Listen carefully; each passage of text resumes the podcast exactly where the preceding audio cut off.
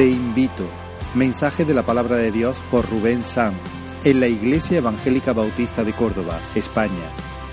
27 de diciembre de 2020.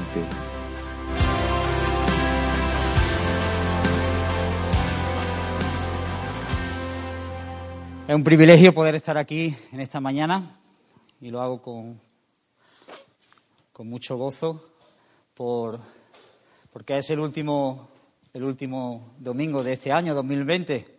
Es un honor poder estar aquí compartiendo con vosotros. En este año, como decía David, tan, tan extraño, ¿verdad? Para nosotros, tan atípico, pero que al final concluyo que no se le ha ido a Dios de las manos. Dios está sentado en su trono, como hemos leído. Y a Dios no se le ha ido de las manos este año, sino que sabe Dios que era muy necesario para nosotros tener un año como este, porque en realidad muchos de nosotros hemos podido experimentar realmente qué hay en nuestro corazón, dónde estaba anclada nuestra seguridad. Así que estoy convencido de que este año es un año que el Señor dispuso qué cosas realmente nos preocupan. Y debemos ser muy honestos, porque estamos delante del Señor con nosotros, y mirar si no hemos estado más preocupados durante el transcurso de este año por la situación del COVID, por la vacuna, por los fallecidos, por qué hacer, por qué no hacer, por cuándo podemos salir, a qué hora podemos entrar, dónde podemos ir, cuándo podemos hacerlo, con quién nos podemos juntar, estaremos seis, estaremos diez, podremos ir, podremos entrar, y así se ha pasado el año. Antes de buscar primeramente el reino de Dios y su justicia. O si por el contrario, como el rey David hizo durante este año, viendo la situación y sabiendo que Dios está en su trono, nosotros nos hemos fortalecido en Dios y en el poder de su fuerza. Debemos ser muy honestos con nosotros mismos y todo cristiano verdadero puede decir con un corazón afianzado en Dios, gracias Señor por este año 2020. Cualquier otra persona que no conoce al Señor ni tiene temor de Él está despotricando del 2020 está diciéndole adiós y que no vuelvan nunca más. Por fin se va el 2020. Los cristianos dicen gracias Señor por el 2020, porque estamos en tus manos, porque tus propósitos se han ido cumpliendo, porque tu voluntad está avanzando y nosotros estamos viéndolo. Así que el Señor ha sido fiel durante este año. Amén, hermano. ¿Alguien puede decir que el Señor ha sido fiel en este año? Por supuesto que puede decirlo, porque ha sido muy fiel y nos ha visitado con su palabra durante este año y nos bendijo con la exposición del Salmo 2. ¿Por qué se amotina la gente? ¿Por qué piensan cosas, los reyes cosas vanas?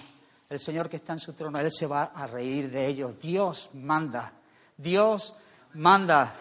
Y también nos visitó con la exposición que Julián nos trajo, los tres gemidos, también la predicación de la serie de la oración, el Padre Nuestro y también toda la serie del libro de Génesis que todavía Recién hemos empezado. El Señor ha sido fiel. El Señor nos ha estado hablando domingo tras domingo y exponiendo qué es lo que hay en su corazón. La pregunta es, hermano, ¿qué hemos hecho nosotros con la palabra que el Señor nos ha dado?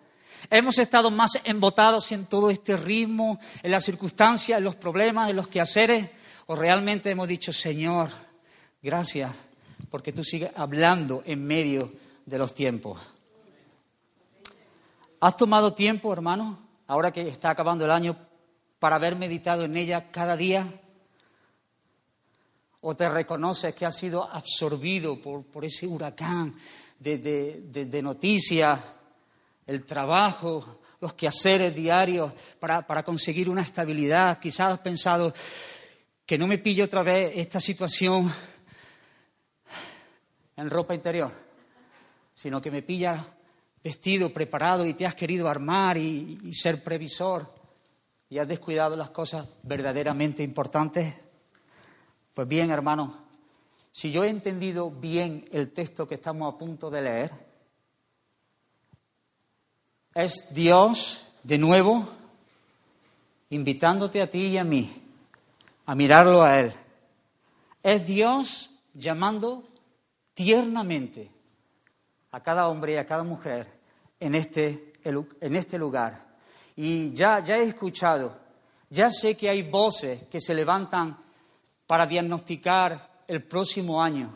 Y ya están diciendo cómo será el próximo año, qué sucederá a mitad de año cuando llegue la primavera, qué sucederá con la economía, con la salud, con las finanzas. Ya hay muchas voces que se levantan,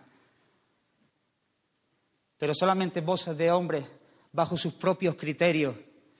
Pero el Rey, el Dios Todopoderoso, nos ha dejado su palabra para que todos aquellos que confían en Él no solamente puedan vivir el 2021, sino el resto de sus días gozándose y experimentando la vida verdadera que Dios le da a aquellos que vienen a Él por su Espíritu. Amén, hermano. Así que la decisión está en tu, en tu tejado. O vienes a Él, o te aferras a Él, o te rindes a Él, o sigues enredado en un montón de de noticias y de esperanzas falsas que te dejarán sin risa al final de la noche. Te invito a abrir la Biblia en el libro de Isaías. También vamos a seguir con el libro de Isaías.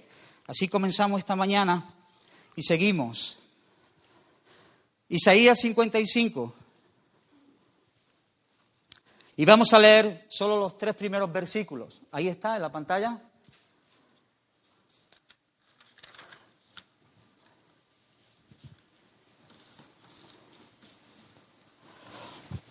Dice así la palabra del Señor en Isaías 55. A todos los sedientos, venid a las aguas. Y los que no tienen dinero, venid, comprad y comed. Venid, comprad sin dinero y sin precio vino y leche. ¿Por qué gastáis el dinero en lo que no es pan y vuestro trabajo en lo que no sacia? Oídme atentamente y comed del bien y se deleitará vuestra alma con grosura. Inclinad vuestro oído y venid a mí. Oíd y vivirá vuestra alma, y haré con vosotros pacto eterno, las misericordias firmes a David. Señor, bendice tu palabra. Si tú quieres, Señor, tú puedes salvar. Señor, descansamos, Señor, en, en tu buena voluntad para este día. Tú eres, Señor, el que puedes traer vida donde hay muerte, Señor. Tú puedes, Señor, restaurar el corazón, Señor, quebrado. A ti, Señor, acudimos y a ti te miramos, Señor. Dios mío, que en este lugar solamente tú recibas la gloria. En el nombre de Jesús. Amén. Así que, en primer lugar, lo, lo primero que podemos ver cuando nos acercamos al texto es que Dios es un Dios que invita. Que convida, que nos invita, que nos llama, que nos llama una y otra vez, que no te deja fuera, que está por, por ti, que se acuerda de ti, que no se ha olvidado de ti, que Dios te está invitando y seguramente la mayoría de los que estamos aquí hemos sentido ese eh, resquemor, ese dolorcito cuando eh, se han hecho planes y no han contado contigo, ¿verdad? Quizás una salida al campo, un cumpleaños, una boda, una comida, una reunión, y de repente se olvidaron de mí. ¿Y por qué yo? Hay que ver. Y todos quizás nos hemos sentido doloridos por esa situación, porque fuimos despreciados o no fuimos invitados, ¿verdad? Pues bien, Escucha, por favor. Hoy el Dios Todopoderoso, no cualquier mortal, el Dios Todopoderoso te está extendiendo una invitación gloriosa. Milagro del cielo. El Dios Todopoderoso y majestuoso, como dice Israel, se abaja para invitarte, para invitarte Hermano, eso es gracia del cielo. Y has leído ahí, hermanos, es una invitación a todos los sedientos, a todos los sedientos. El Señor dijo, bienaventurados los que tienen hambre y sed de justicia, porque ellos serán saciados. Es una invitación para los sedientos, los que tienen sed, y serán saciados. Así que nuestro texto deja entrever que no hay nada para aquellos que están saciados. No hay nada para aquellos que están saciados, para aquellos que sienten que lo tienen todo. La invitación, hermanos, amigos, es para los sedientos, para los que tienen sed. Y del texto se desprende dos clases de sedientos. ¿Lo habéis visto ahí? En primer lugar, dicen los que no tienen dinero, los que no tienen para pagar los que no tienen la capacidad de pagar a aquellos que necesitan. Y yo me pregunto si quizá en medio de nosotros se encuentre alguien aquí en esta mañana con esa condición.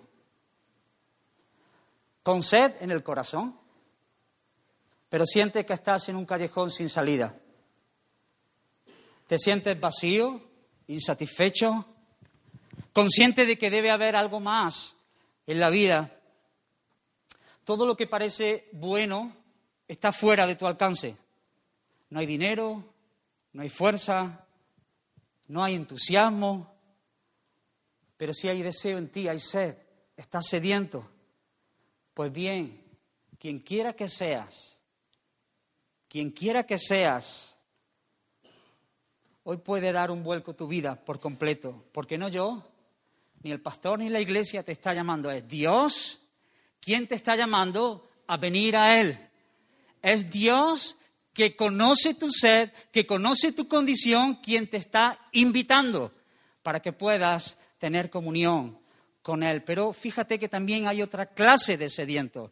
No solamente están los sedientos que no tienen dinero, pero sí hay sedientos que sí tienen dinero, que tienen dinero y que se sienten autosuficientes, tienen dinero y lo gastan, tienen planes, tienen fuerzas para ejecutarlos, trabajan, sueñan, compran, venden, pero ¿cuál es el resultado? Una sensación de frustración, sed en el alma. Y entonces de nuevo comienzan con otro proyecto, otro trabajo mejor, otro más remunerado, un coche nuevo, una dieta más equilibrada, otro abrigo, un aspecto nuevo, pero al final del día, sediento. La sed permanece. Dios es conocedor de que está invirtiendo demasiado tiempo en lo que no aprovecha y está sediento. Por eso viene Dios y nos dice, ¿por qué gastáis en lo que no os aprovecha?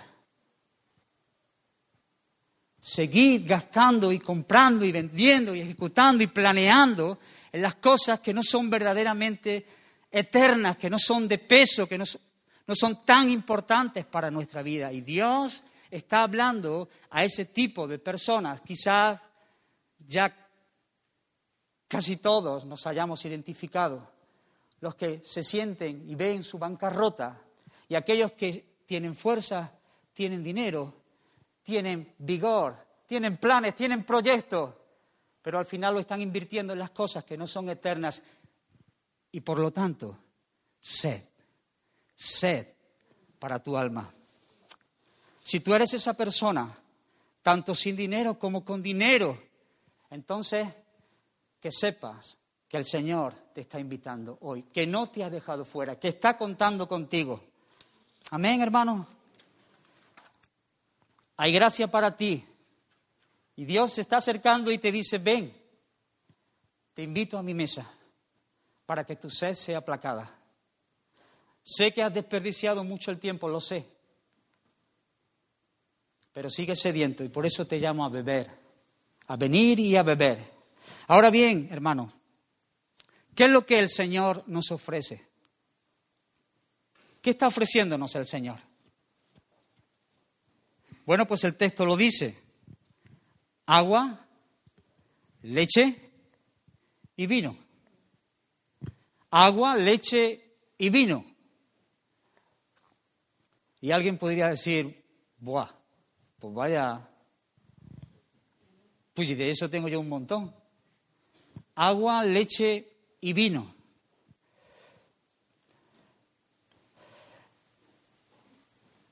Son símbolos que representan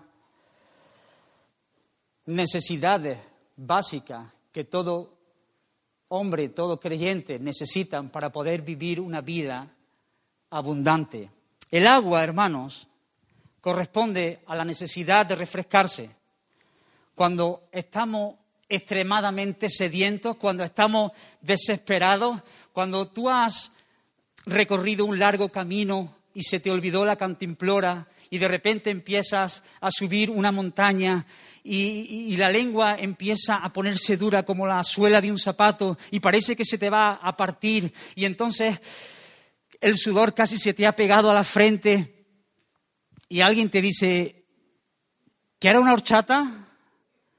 No, tú dices, no, yo lo que quiero es agua. Todos hemos tenido esa sensación. Lo único que quiero es agua. Lo que necesito es agua para poder vivir. Pues bien, Dios se está acercando en esta mañana para decirte, tengo agua para darte. El Señor dijo en Juan 7:37, si alguno tiene sed, venga a mí y beba.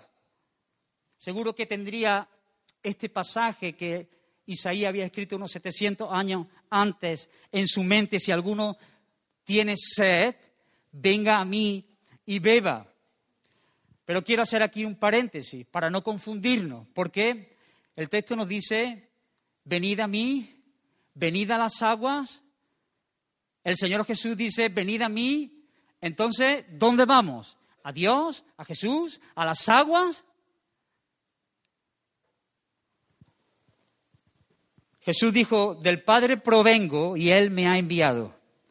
En el Evangelio Jesús dice claramente que si lo rechazas como hijo, como el Mesías, como la perla de gran precio, entonces tú no has conocido a Dios. Ya sea que profeses cualquier religión o que pienses conocerlo, tú no conoces a Dios y rechazas al Hijo. En Juan, en el capítulo 5, dice, el que no honra al Hijo, no honra al Padre que le envió. Si Dios fuera vuestro Padre, entonces me amaríais. Lo que el Señor quiere que sepamos es que venir a Dios, venir a las aguas, venir a Jesús es lo mismo debemos ir y correr a Él para saciar nuestra sed. Así que lo que el Señor está hablando y llamando es a sedientos. Y los sedientos lo que tienen son sed. Cuando tu cuerpo se queda sin agua, hermano, ¿qué es lo que tú tienes? Sed, te deshidrata, tú tienes sed. Cuando tu alma se queda sin Dios, tú tienes sed. Porque nuestro cuerpo fue hecho para vivir con agua. Somos, no sé si alguien me puede corregir, 70% agua, más o menos, algunos más que otros. Nuestra alma fue creada para vivir con Dios. Fuera de la presencia de Dios somos como un pez fuera del agua. Así que hemos sido creados para vivir bebiendo agua. Y nuestra alma ha sido creada para vivir con Dios. Así que no solo somos cuerpo, que necesitamos el agua para beber, sino que Dios también puso en nosotros un alma y un espíritu con necesidades. Todas las personas en este lugar son cuerpo, alma y espíritu y tienen unas necesidades físicas, el agua para beber cuando tienen sed y tienen unas necesidades espirituales que solamente están en Dios. Si esta parte de nuestro ser, esta parte espiritual, no bebe de su sabiduría, de su poder, de su justicia, de su santidad, de su amor, entonces déjame decirte que estás muerto. Te mueres de sed. Y la pregunta que yo te hago en esta mañana, hermano, amigo, quien quiera que sea, ¿morirás de sed teniendo delante de ti la fuente de agua viva? ¿Serás tan duro de seguir bebiendo de cisternas rotas que no retienen el agua, que tienen que estar continuamente bebiendo y bebiendo y bebiendo, teniendo delante de ti la fuente de agua viva? Jesús te mira y dice, a todos los sedientos, venid a las aguas. Venir a Jesús, hermanos, no es solo para recibir las cosas que le vienen bien a mi alma, sino que realmente lo que necesitamos no son las cosas que Dios da, lo que necesitamos es a Dios mismo. Necesitamos a Jesús. Venir no a por sus cosas, necesitamos correr a Jesús. Todas las cosas fueron creadas por Él y para Él. De manera que concluimos que nuestras almas fueron hechas para Jesús. Y la esencia de nuestro dolor, cuando sentimos frustración, dolor en nuestro corazón, es la falta de Jesús en nuestra vida. No hay más. No te preguntes por qué me siento así, por qué, por qué siento la desesperación, porque es la falta de Jesús en nuestro corazón. Hemos sido creados para Dios, hemos sido creados para Él. Nuestras almas necesitan beber de Jesús. Y toda persona que no esté bebiendo de Jesús está muerta espiritualmente. Puedes hacer un montón de cosas en el día de hoy, pero nunca experimentarás realmente la satisfacción de sentir que tu sed ha sido aplacada. Amén, hermanos. Tú has sido diseñado para beber, para beber de Jesús. Y por lo tanto, lo puedes hacer. Si has sido diseñado para beber, tú puedes beber de Jesús. ¿Recordáis a la mujer samaritana allí en el pozo? Ella tenía que venir todos los días para sacar agua del pozo, para saciar su sed. Y un día está el autor de la vida, la fuente de agua eterna. Y él le dice, si conocieras el don de Dios, si tú conocieras realmente quién soy yo, si tú conocieras quién está a tu lado pidiéndote agua, entonces lo que harías es pedirle tú a Él y yo te daría te daría agua en abundancia, de manera que ya no tendrías que venir todos los días a beber agua, sino que yo lo que haría sería ponerte el manantial dentro de ti para que tú puedas experimentar día tras día el gozo de beber de Jesús. Beber de Jesús es creer en Jesús. Y es lo que necesita tu alma con todas las fuerzas. Y es lo que Isaías nos dice en el capítulo 12, sacaréis con gozo aguas del pozo de la salvación. Beber de Jesús es ir a la fuente, porque Dios, por su Espíritu, ha puesto el manantial dentro de nosotros, para que podamos experimentar eso, lo que el Señor ha hecho, ir a la fuente y sacar las verdades y beber de Él y refrescarnos y, y recobrar vida y recobrar ánimo y recobrar fuerzas para poder seguir. Es lo que Dios quiere, porque sabe que estás sediento. Y una vez más, en el último domingo del año te dice a todos los sedientos, venid a las aguas, porque sé que has bebido de otras fuentes que no te han saciado y estás agotado por tu alma. Ven a Jesús para que puedas experimentar estas cosas. No solamente ofrece agua, sino que también ofrece leche. Y esta leche corresponde a la necesidad constante que tenemos de ser alimentados. Fíjate qué bueno es el que te invita. No te da cualquier cosa. Hermanos, Dios no es solamente un Dios para las emergencias. Dios no es solamente un Dios para los terrenos empinados. Dios es un Dios que se preocupa en fortalecerte para que puedas estar estable en el camino que tienes que recorrer. Así que Dios no solo te está invitando a recobrar vida, sino también a alimentarte, a nutrirte, para que estés firme, para que puedas permanecer, para que andes el camino y las obras que Dios ha preparado de antemano para que puedas andar por ellas. Dios es tu sustento.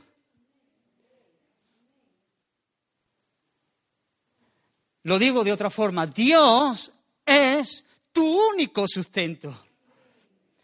Todo lo que tu alma necesita para poder hacer la voluntad de Dios. Es imposible hacer la voluntad de Dios si no somos alimentados por Dios.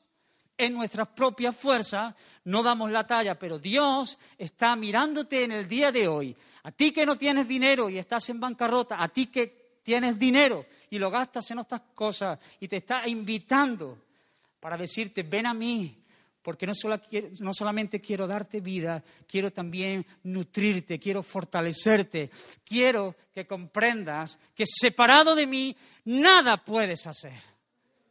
No puedes hacer nada. Así que el verbo se hizo carne. Jesús es la palabra viva de Dios. Y Él dijo, yo soy el pan de vida. Nuestra mayor necesidad, hermanos, es alimentarnos de Él por medio de las escrituras. Queremos la leche espiritual no adulterada. Queremos las cosas de Dios. Hermanos, cuando comemos pan, pan, pan normal, el alimento y nosotros somos uno, ¿verdad? Una vez que lo ingerimos, el pan, ahí queda dentro, ¿no? Y ya somos uno. De igual forma, comer de Jesús es decir, esto es mío.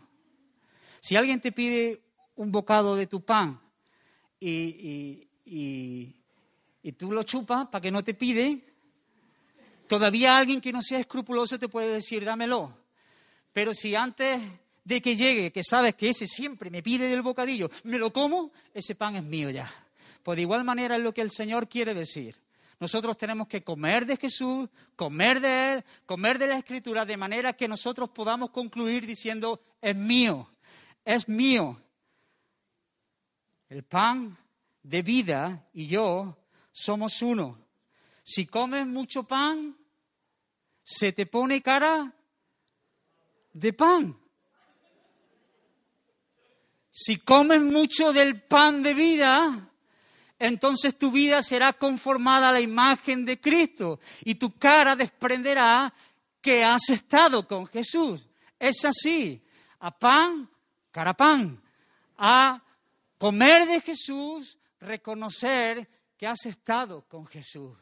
A lo mejor no te brilla el rostro, pero tus obras hablan de que tú te estás alimentando de Jesús, del verdadero pan que trae alimento para nuestra alma y que cubre nuestras necesidades espirituales, hermano.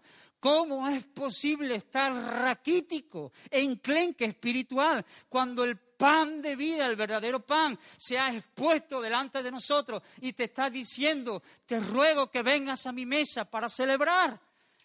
Es una locura, es un desprecio, es algo catastrófico para nosotros. El Dios se hizo hombre, el verbo se hizo carne, la palabra hecha carne. Y nosotros queriendo alimentarnos de las migajas.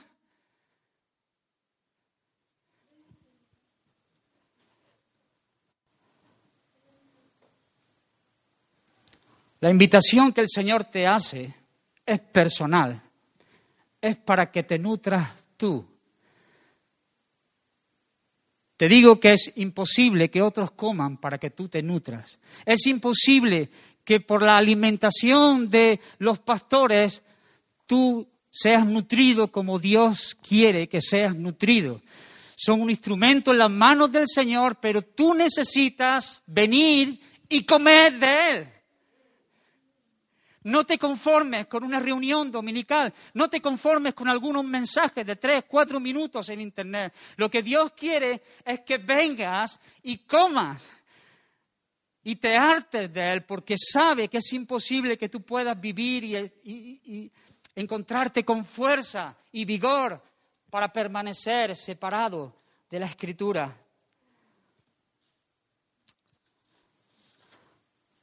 Así que comer de Jesús hermanos, es apropiarse de Él.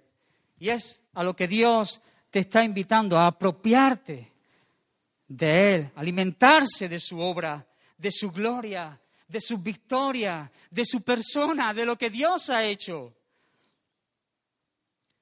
Si Él se presenta en la palabra como una propiciación por el pecado, entonces yo voy a la palabra y lo acepto como una propiciación por mi pecado, por mi pecado. y lo conozco y viniendo a Él me apropio de esa verdad. Es lo que Dios quiere que vengas y comas de Él. No simplemente para que sepas cosas de Dios, sino para que la hagas tuya, para que puedas darte un festín. Eso es comer, apropiarse de Él, apropiarse de su verdad, apropiarse de las promesas. En la comida saludable, cuando tú comes una comida saludable, hay un disfrute, ¿verdad? Aquellos que le gustan comer, todos comemos, algunos le gustan comer más que otros pero todos comemos y hay un disfrute en el comer, ¿no? Pues yo estos días pues he disfrutado mucho, he disfrutado mucho con ciertas comidas que me encantan. Hay un disfrute y de hecho Dios lo ha decidido así. Nos ha puesto papilas gustativas, no solamente para alimentarnos porque teníamos una necesidad de alimentarnos, sino para que cuando te alimentes disfrutes. Así que si cuando comes dices, mm, eso es decir, gloria a Dios, que me puso papilas gustativas. ¿Cómo sabe el rabo de toro? Es increíble, no, es una explosión de sabores. Y eso es gracias a Dios, que se deleita en que tú te goces. Hermano, uno de los síntomas del COVID es perder el gusto. Es terrible esos días, cuando te comes un jamón y te sabe a un, no sé, a un, a eso, a nada. O te tomas un café por la mañana y, y parece que te estás tomando un esferalgán. Y Dios ha permitido tener papilas gustativas para poder disfrutar de estas cosas. Yo decía, gracias Señor, gracias, gracias, porque no, no, no nos dejaste simplemente como, como animales que necesitamos alimentarnos, sino que tú nos diste la posibilidad de, de descubrir los sabores y deleitarnos. Gracias, Señor, porque eres bueno. No tengo sabor, pero eres bueno porque lo tendré, Señor. Gracias. Así que el hecho de no poder estar disfrutando de Cristo, hermanos, en este momento, el hecho de no encontrar el sabor, de no encontrar el deleite, el gusto en esta hora, es una señal inequívoca de que tú no estás sano. El hecho de mirar a Cristo como mirar al Barça es señal de que tú no estás sano. El hecho de mirar a Cristo como mirar a mi familia, sentir lo mismo, es el hecho de que no estás bien. Por el contrario, si aún en medio de tu desfallecer, del pasar de los años, de los golpes de la vida, puedes encontrar a Cristo tu deleite y un gusto exquisito a tu paladar espiritual, entonces no debes de preocuparte por tu estado presente. Te digo, diagnóstico está bien si puedes encontrar deleite en Cristo a pesar de los pesares, entonces tu alma está bien con Dios, estás en sintonía con Dios. Amén. Preocúpate si cuando comes o no tienes ganas o no sientes nada. Igual que comes varias veces al día, haz lo mismo con la palabra. Que la palabra more abundantemente en tu corazón. Así que Dios te invita en este día a comer de Él, para que cuando comas, tú y Él seáis unos, haya una unión. El que come mi carne y bebe mi sangre, en mí permanece y yo en Él. Lo que Dios quiere es que haya una unidad, una unidad. Y en esa unión de intimidad, cuando tú y el Señor estéis a solas, cuando estés comiendo de la palabra del Señor, Él vendrá y en esa unidad compartirá lo que hay en su corazón y te confirmará la palabra y las promesas y entonces se alegrará tu corazón y te levantarás de aquel lugar sabiendo que has comido bien, que has comido bien, que te ha aprovechado el estar con el Señor, que necesito una siesta porque el Señor me ha alimentado. Hermano, el Señor te está invitando al agua, a la leche, pero no solo agua y leche. No solamente quiere refrescarte, darte vida, no solamente quiere que tú puedas tener fuerza y vigor para vivir los días que están por delante, para encarar las situaciones que han de llegar, sino que quiere que lo hagas. Escucha, hermano, yo me guirro con Dios. Quiere que lo hagas con gozo, con alegría. Que nosotros no somos unos amargados, de verdad. Que nosotros tenemos el gozo que el mundo no puede dar y tampoco nos los puede quitar. Tengo a Cristo. Amén, hermano. Y el vino representa la necesidad que tenemos de júbilo.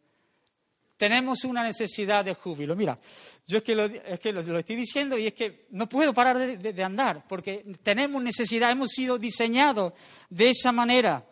Nosotros no queremos morir, nosotros queremos vivir. ¿Es verdad o no, hermano? No, ¿Es verdad o no, hermano? Hemos sido creados para vivir y no para morir. Dios no es un cortarrollos. No viene a nuestra vida para cortarnos el rollo, como me han dicho a mí muchas veces. Mira, yo si viera que, pero al final se me va a cortar el rollo porque no puedo hacer esto, no puedo hacer lo otro, no puedo hacer lo otro. Todo lo contrario, lo que Dios se nos ofrece es para que tengamos una vida abundante, una vida próspera, una vida de gozo, de alegría, de paz. Hemos sido diseñados para eso. Y lo vemos en Jesús cuando empezó su ministerio, en las bodas de Canaán. ¿Qué pasó, hermanos? Lo sabéis. a la mitad de la, de la boda, de repente el novio se queda sin vino. ¿Qué es lo que realmente hace el diablo? Con nosotros. En la mitad de la fiesta nos corta el vino, nos promete vino al principio, pero al final nos deja en la estacada. Pero lo que el Señor hace es decir, el agua en las tinajas y cuando la volquéis, vino. Porque Dios es el que alegra verdaderamente el corazón del hombre. Y no solamente agua como vida, sino agua convertida en vino, porque lo que quiere no es vida, sino vida abundante. Es lo que viene el Señor a hacer. No a cortarnos el rollo en medio de la, de la fiesta, sino que tengamos fiesta de sobra, fiesta hasta que nos hartemos, que podamos saltar, que podamos correr, que podamos reír, que podamos alabar su nombre. Es una realidad, hermano, aunque no lo parezca en algunas personas, es una realidad. Y es que dentro de nosotros hay un niño que Dios ha puesto y que creó para el gozo, para cantar, para reír, para bailar, aunque no lo muestre, pero que está ahí, porque hemos sido diseñados para eso. ¿Sabes por qué? porque Dios se deleita en verte feliz, porque Dios recibe gloria cuando tú estás contento, porque es como esos padres cuando observan cómo sus hijos abren los regalos de Navidad. Disfrutan más los padres que los hijos, se emocionan más los padres que los hijos, porque están viendo el bien de ellos, la alegría de ellos. Y nuestro Dios no es un Dios cortarrollos, todo lo contrario. Lo que hace al invitarte es decirte, ven, bebe, come, disfruta, alégrate. Amén.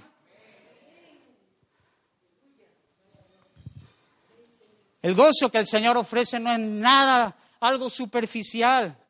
No es como esa semilla sembrada entre pedregales, que de momento cuando cae la lluvia crece y recibe la palabra con alegría, pero cuando viene el sol se seca.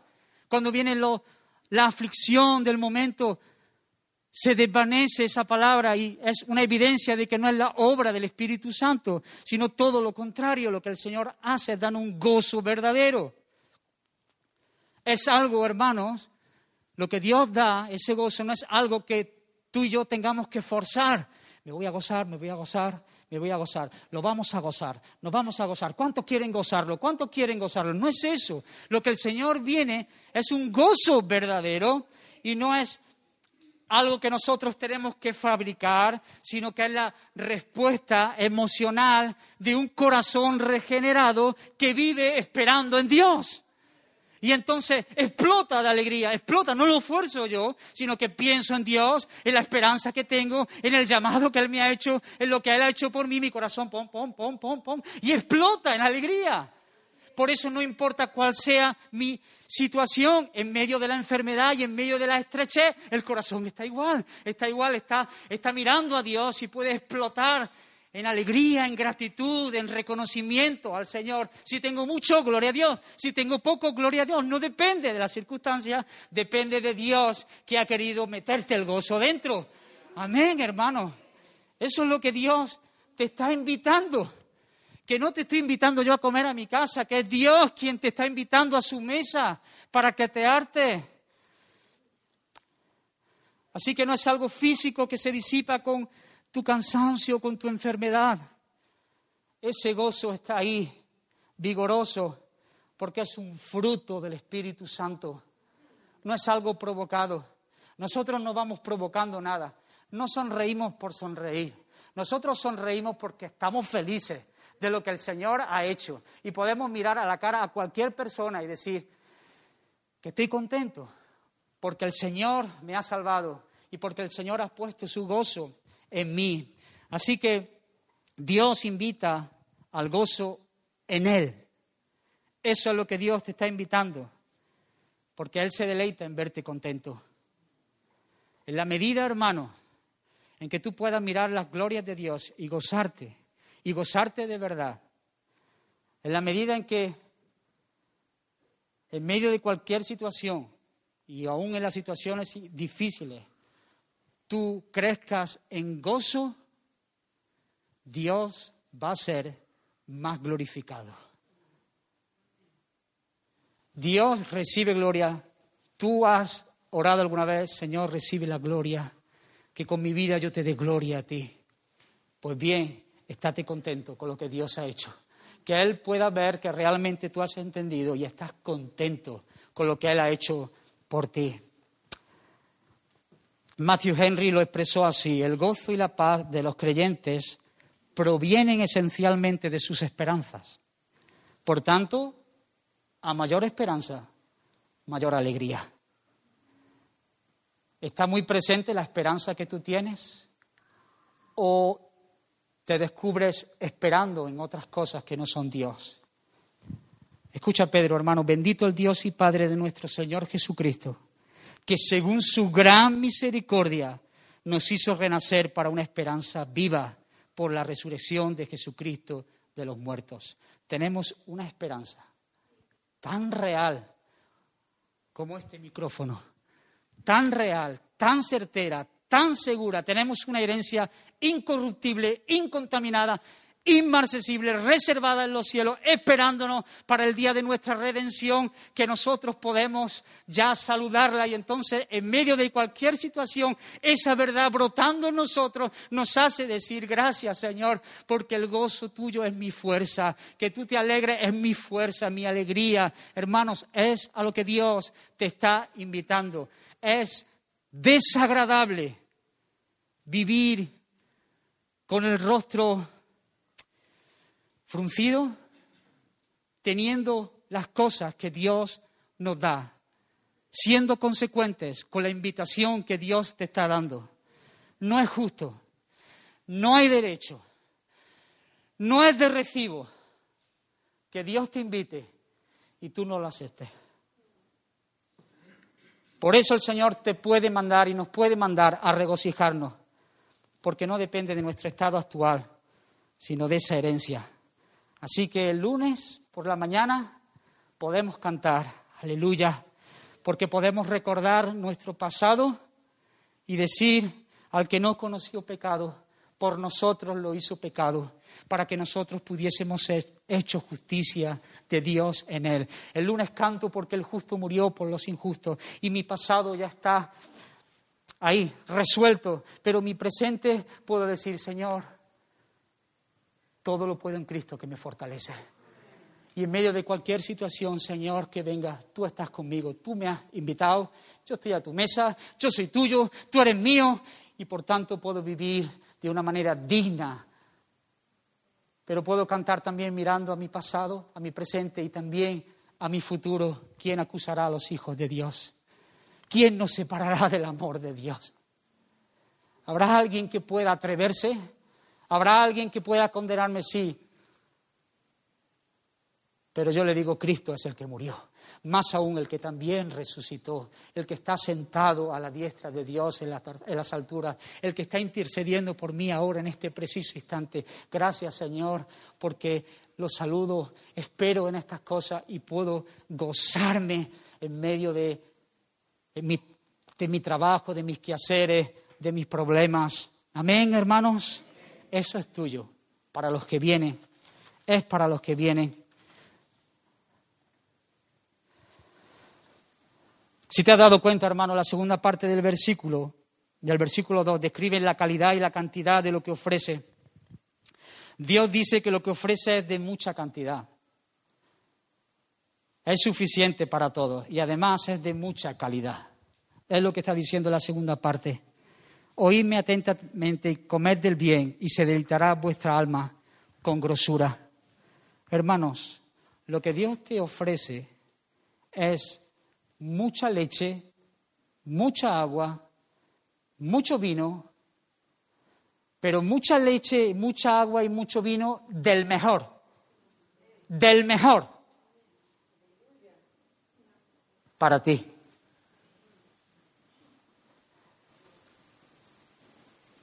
Ven a Él para que puedas decir con el salmista, teniendo este agua, esta leche, este vino, ¿a quién tengo yo en los cielos? Sino a ti. Y fuera de ti Nada deseo en la tierra. Mi carne y mi corazón pueden desfallecer, pero Dios es la fortaleza de mi corazón y mi porción para siempre. Dios nos ofrece mucha agua, mucha leche y mucho vino del mejor. ¿Qué estás pensando? Quien quiera que sea. ¿Te gusta la oferta? Pues bien, el Señor dice, inclinad vuestros oídos y oíd atentamente y venid a mí.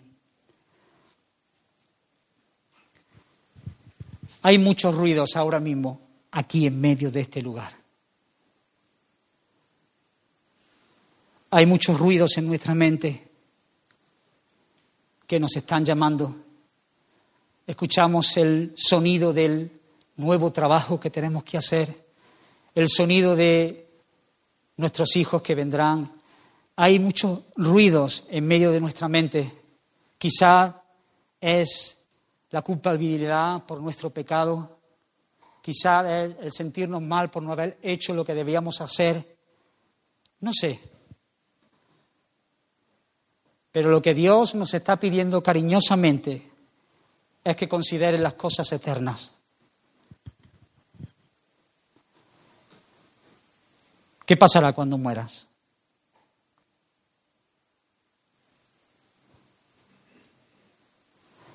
¿Qué pasará cuando mueras?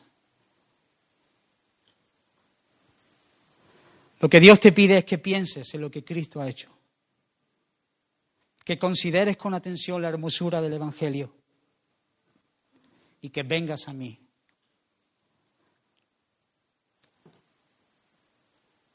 El Señor te dice, ven a mí en arrepentimiento por tus pecados. Reconoce que hasta aquí no has contado con tu Hacedor, que has violado su ley. El peso de la culpa te aplasta porque tus pecados son muchos. Pero Él te invita en esta mañana a mirar a Cristo en la cruz para que puedas beber de ese agua y puedas recibir el perdón de todos tus pecados. Venid a mí es venir con un corazón contrito y humillado. No es simplemente observarle, sino venid en arrepentimiento y en fe. Si ha habido una oración durante este año y, y otros años quizás que hemos repetido, ¿no? Señor, oramos por las personas que nos visitan, domingo tras domingo, pero que no te conocen. Quiera el Señor, por su Espíritu, abrir tu corazón. Y si cuando entraste no tenías sed de Dios, que pueda el Señor poner sed de Él, para que bebas, para que veas, para que te alimentes. ¿Te vas a ir otro domingo de este lugar justificándote en tus pecados? Y rechazando a aquel que te dice, ven come, bebe, estemos a cuenta, disfruta, te vas a ir de este lugar habiendo escuchado la voz del Señor y endureciendo tu corazón.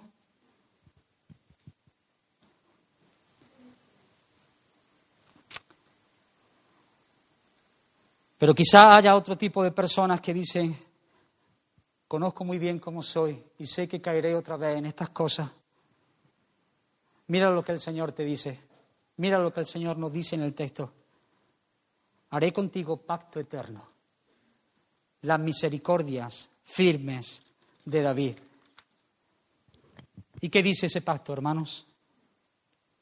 ¿Qué dice ese pacto? No solamente que Él viene y se ofrece como el agua, como la leche, como el vino, como nuestras necesidades básicas para poder vivir la vida espiritual, sino que Él te dice en este día, si tú vienes a mí, haré pacto contigo. Haré pacto conmigo en base a las misericordias firmes de David. ¿En qué consiste este pacto? En base a las misericordias de David. Podéis verlo en los textos, segundo de Samuel y en varios textos. Pero una de las cosas que el Señor te dice en esta mañana, si tú vienes a mí, yo pondré mi temor en tu corazón para que no te apartes de mí. ¿Qué te parece, hermano? Yo pondré mi temor en ti para que no te apartes de mí nunca.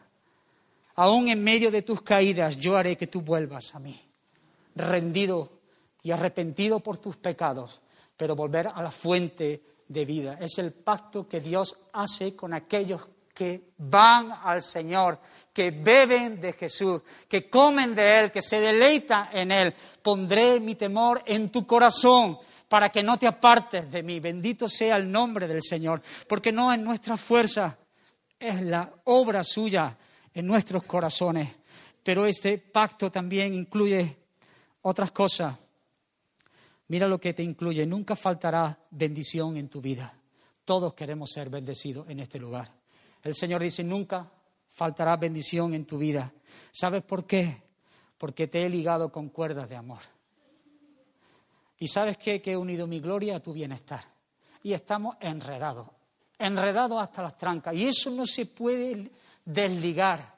Hemos sido envueltos con esas cuerdas de amor. Te ha traído, te ha atrapado. Y eso no lo desata nadie, porque yo no quiero, dice el Señor. Te quiero para mí y yo para ti. Es lo que incluye el pacto. Nadie nunca romperá esas cuerdas de amor. Mira lo que Dios dice, yo seré tu Dios y tu pueblo mío. Oveja de mi prado. El Señor se acerca y te dice, yo seré tu Dios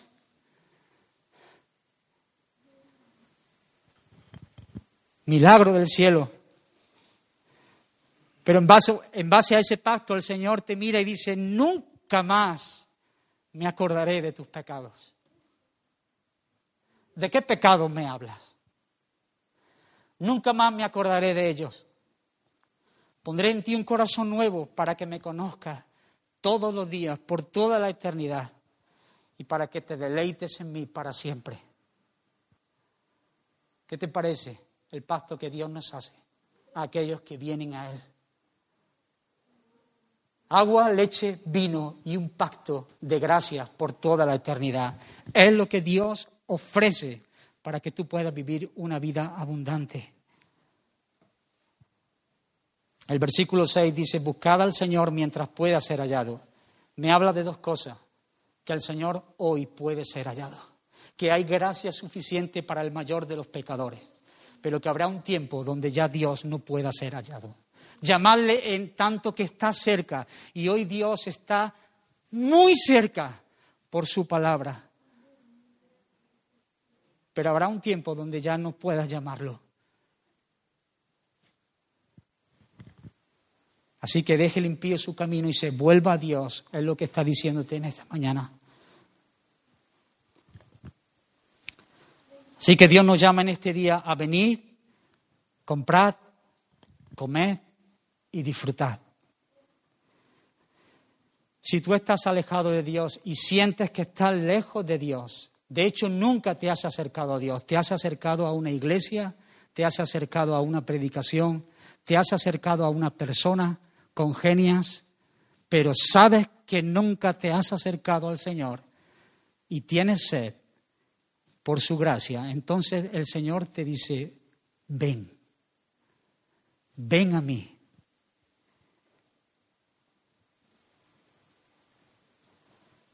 Y no solo ven, una vez que hayas venido, compra.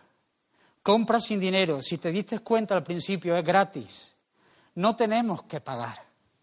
Es gratis. Sin dinero y sin previs. Toma este agua, toma este vino, toma esta leche, pero tómala como si la hubieras comprado. Porque cuando yo compro algo es mío. Pues lo que el Señor te dice es tuyo como si lo hubieras comprado, pero no lo has comprado tú. El precio no lo has pagado tú, el precio lo ha pagado otro. Pero tómalo como si tú lo hubieras comprado. Tuyo es, para siempre. Ven y es tuyo. Ahora, es gratis, no porque sea gratis, sino porque ni tienes dinero para pagarlo y otro se adelantó a pagarlo por ti. El Cordero de Dios que quita el pecado del mundo el Rey, el Salvador, el que triunfó, el que venció a la muerte, el que se levantó de la muerte y ahora está sentado en glorias delante del Padre, el que intercede por nosotros. Él pagó el precio para que tú pudieras beber. Él murió sediento para que tú tengas aguas a raudales. Hermanos, Él fue privado de la gloria de Dios. Cuando Él gritó, Dios mío, ¿por qué me has abandonado? Para que tú tengas comunión para siempre con el Dios de los cielos. Hermanos, hubo un precio grande. No es gratis porque sea gratis. Dios lo pagó en la persona de Cristo. Así que considera estas palabras. Una vez que vengas a Él, compra sin dinero, pero es tuyo. Que es tuyo, de verdad. Y una vez que lo tengas, come. Come. Come. Come.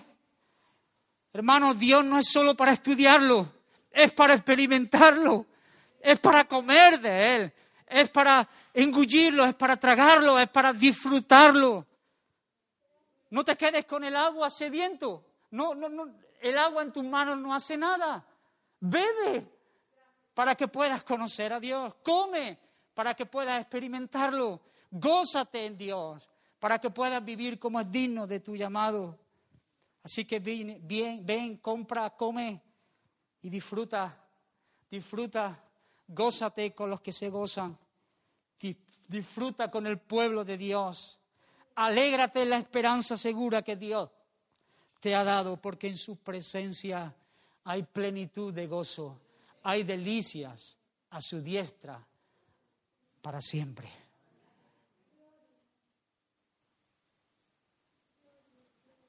¿Te vienes con Jesús? ¿Recibes la invitación que el Señor te ha hecho en esta mañana? Quiere decir, Señor, quizás no con un gesto, pero sí en tu corazón, como el hijo pródigo.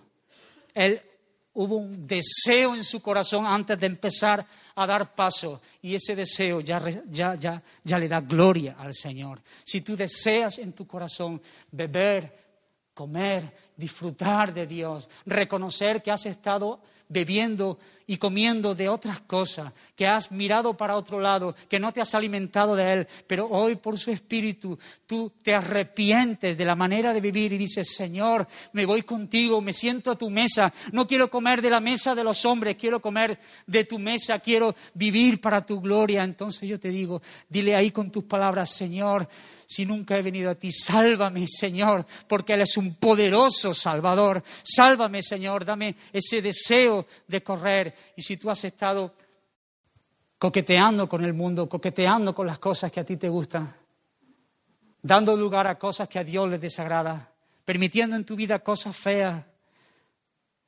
dejando la ventana de tu corazón abierta para cosas que a Dios le desagrada, y el diablo ha tomado lugar en tu vida, entonces di, Señor, tú eres el Dios de las segundas oportunidades, el Dios que restaura el Dios que invita, me voy contigo, Señor. Recibo tu invitación, Señor, en este día. Recibo tu invitación. Quiero, Señor, las cosas de tu casa. Quiero buscar primeramente las cosas de tu reino para que tu nombre sea glorificado. Ahí donde estás, te invito a orar de corazón delante del Señor.